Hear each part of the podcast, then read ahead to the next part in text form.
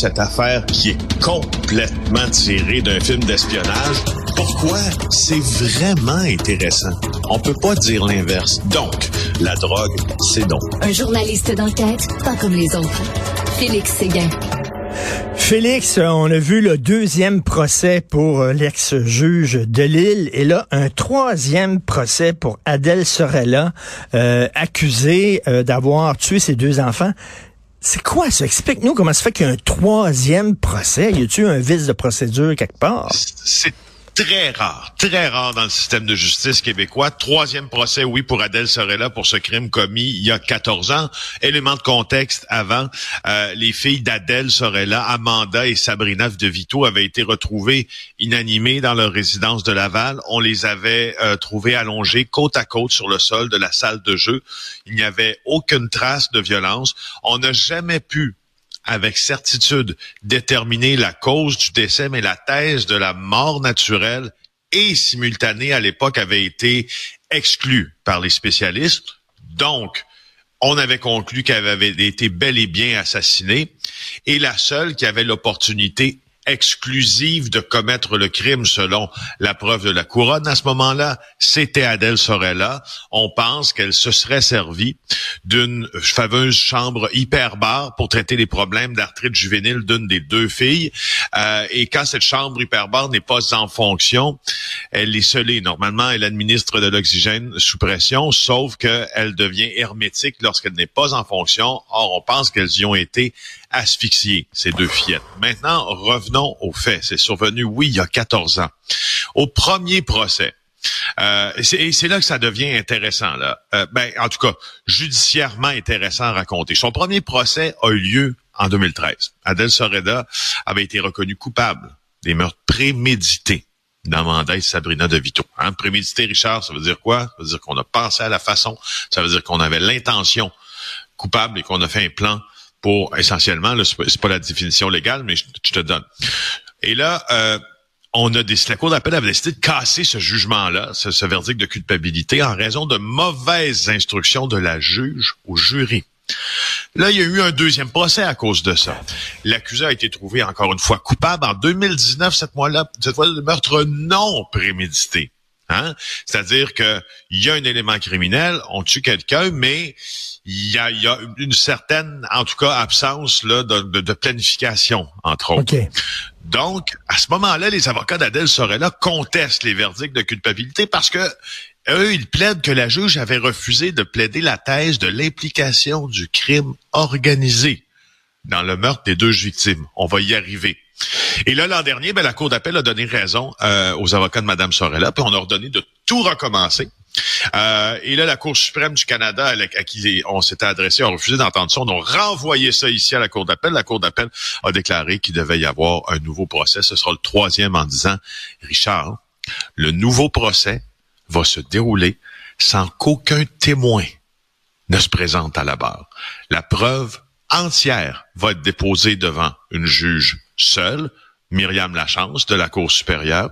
Elle va prendre connaissance de la preuve et à ce moment-là, on déterminera si Adèle Sorella est coupable une troisième fois ou innocentée Félix, s'il n'y a pas de témoins, c'est quand même incroyable. S'il n'y a pas de témoins qui ont témoigné, est-ce que c'est par compassion en disant c'est déjà suffisamment difficile? Ces gens-là ont dû témoigner à deux reprises. Euh, on les fera pas témoigner une troisième fois. Est-ce que c'est ça la raison?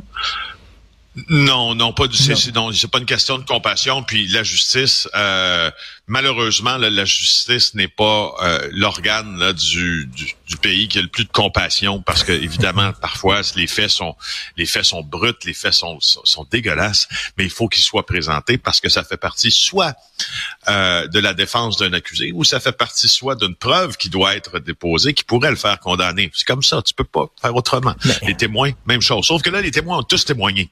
OK? Et ils vont revenir dire la même chose. Alors, selon Nicole Gibault, la, la, la, juge à la retraite, elle dit, c'est peut-être une sage décision parce que ça évite de faire revenir des témoins 14 ans plus tard, un peu de faire souffrir les proches, dit-elle. Puis elle dit aussi, ça va diminuer les longs délais et les coûts liés à un gros procès. Mais... Ça, dans le contexte actuel on a misère à faire condamner quelqu'un ici à Montréal euh, et au Québec, c'est peut-être pas fou. Mais est-ce que madame, madame Sorella le fait de la prison? Elle est en liberté présentement. Elle, est sortie de prison en attente de son procès. Donc, elle est toujours en liberté. Non, mais elle a fait, elle a fait quand même euh, plusieurs années en prison, je Oui, oui, oui, oui. Elle a fait quelques années de prison, mais elle est sortie assez rapidement. Parce que, je veux dire, quand tu, quand la Cour d'appel ordonne, ordonne que tu euh, subisses un nouveau procès, puis tout ça, normalement, tu recouvres ta liberté, là. OK, ben, j'espère que si, mettons, il y a un vice de procédure, une erreur, là, il n'y aura pas de quatrième procès. À un moment donné, là faut tirer en ligne. Là. Ben là, écoute, euh, euh, je veux dire comme François Legault, on verra. On, verra. oui. Qui est Giuseppe De Vito?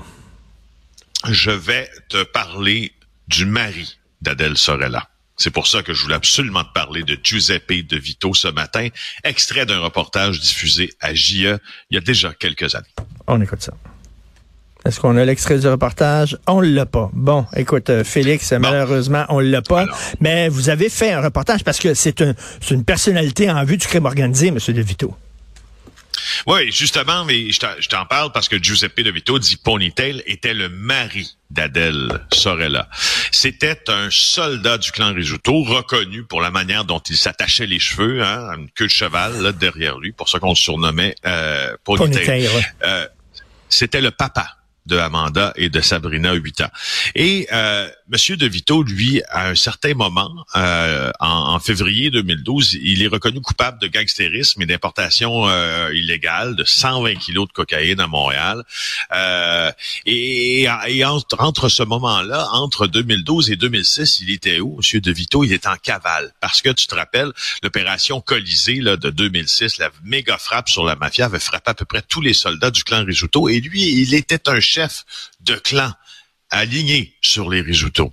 Et on a toujours dit dans l'affaire euh, euh, d'Adèle Sorella que ça avait pesé très lourd, ça chez elle, que son mari mhm. soit en cavale.